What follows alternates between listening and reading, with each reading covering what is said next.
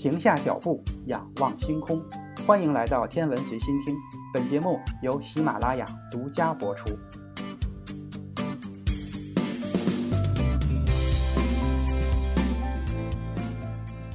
我们平常所说的宇宙速度，是脱离某个天体引力范围所需要的最小的速度。比如，第一宇宙速度是某一个物体围绕地球表面做匀速圆周运动时的速度。一个物体进入轨道之后，地球的引力就没有地面上那么大了。只要这个物体具备的速度是第一宇宙速度的话，不需要再加速或增加动力，就可以围绕地球进行匀速运动。第二宇宙速度才是脱离地球引力进入宇宙空间所需要的速度。那么，宇宙速度有多快？我们经常会提到的，最多也就是第三宇宙速度。为什么很少有人提到第四宇宙速度？是否存在第五宇宙速度或者第六宇宙速度呢？关于宇宙速度的研究，还要从地球的形状说起。一五一九年的九月二十日，在这一天，麦哲伦率领着他的探险船队出发，开始了第一次环球航行。因为地球表面的曲率很小，所以在当时，人们普遍认为大陆是平坦的，海洋的尽头是无尽的深渊。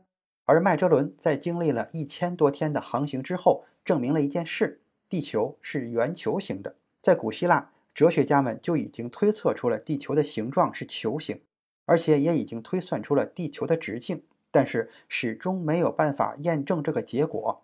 麦哲伦的这一次航行意义就无比重要了，它打破了地平论对人们思想上的限制，也促使了天文学的发展，推动了科学的整体进步。麦哲伦的航行证明了地球是一个圆球，也促进了力学的发展，为牛顿发现万有引力扫平了障碍。引力的概念对于人类的航天探索十分的重要，是人类探索研究宇宙中天体运动必不可少的关键理论。随着物理学的发展，爱因斯坦在相对论中给引力了一个全新的定义，就是时空弯曲。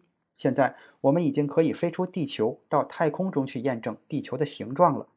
那人类想要离开地球，需要面对的最大难题就是地球的引力。只有具备一定的速度之后，才可以摆脱引力的限制。一个物体达到了第二宇宙速度，才可以离开地球。但是这个物体仍然会受到太阳引力的影响。只有实现了第三宇宙速度之后，才能离开太阳系。目前，人类已经可以实现第三宇宙速度，就是每秒钟十六点七千米。抛开第一宇宙速度和第二宇宙速度这两个离开地球的宇宙速度，想要从地球出发并且离开太阳系，就必须达到第三宇宙速度。但是，想要离开太阳系却是件非常困难的事情，因为太阳系的范围要比我们想象的大很多。就算一直保持着第三宇宙速度，也需要十分漫长的时间才能离开太阳系。在离开太阳系后，仍然需要走上很远很远，才能抵达其他的恒星。离开太阳系已经相当困难了，那想要离开银河系怎么办呢？这里就需要提到第四宇宙速度了。第四宇宙速度就是离开银河系所需要的速度。如果你从地球出发，想要离开银河系，你需要保持大约每秒钟五百五十千米的速度才行。第四宇宙速度的数据并不准确，因为银河系的范围很大，人类的计算可能会考虑很多很多的变量影响，存在着很多的误差。目前，人类还无法实现第四宇宙速度。银河系的直径大约几十万光年，在银河系中又存在着数千亿颗恒星。太阳系处于银河系比较边缘的地带，想要从地球出发并且离开太阳系，需要极其漫长的时间。就算是亚光速飞行，离开银河系的时间可能也要超过整个人类文明的历史长度。也就是说，在未来很长很长的一段时间内，人类都不可能离开银河系。所以，第四宇宙速度的意义并不大。第五宇宙速度和第六宇宙速度其实都是存在的。离开本星系群的速度就是第五宇宙速度，而离开本超星系团的速度就是第六宇宙速度。本星系群是由包括银河系在内的五十个星系组成的天体结构。本星系群大约包含了一千万光年范围的宇宙空间。在本星系群中，最大的两个星系是银河系和仙女座星系。本星系群也只是本超星系团的一部分。银河系所在的本超星系团被称为侍女座超星系团。在这个超星系团内，大约有一百个和本星系群类似的星系群存在。整个本超星系团覆盖了1.1亿光年的宇宙空间。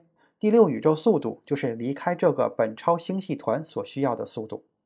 从理论上来看，想要离开本超星系团所需要的速度已经接近光速，但是这还是不考虑能源等其他问题的情况下。本超星系团是拉尼亚凯亚超星系团的一部分。再向上还存在着更加广阔的双鱼鲸鱼座超星系团复合体。这个复合体星团的长度大约有十亿光年，也就是说，还存在着第七宇宙速度和第八宇宙速度等宇宙速度。地球之外是太阳系。太阳系之外是银河系，银河系之外还存在着更加璀璨的浩瀚星海。目前人类发现的最大天体结构是五仙北冕座长城，这个超级宇宙长城的长度达到了惊人的一百亿光年。对于目前人类来说，第一宇宙速度和第二宇宙速度十分重要，而能够实现第三宇宙速度已经不容易了。第四宇宙速度目前对于人类来说用处还不如前三种速度。第五宇宙速度和第六宇宙速度，以目前人类的科技水平来讲，计算出准确的数值已经非常困难了，更别说能够达到这样的速度了。今天的天文随心听就是这些，咱们下次再见。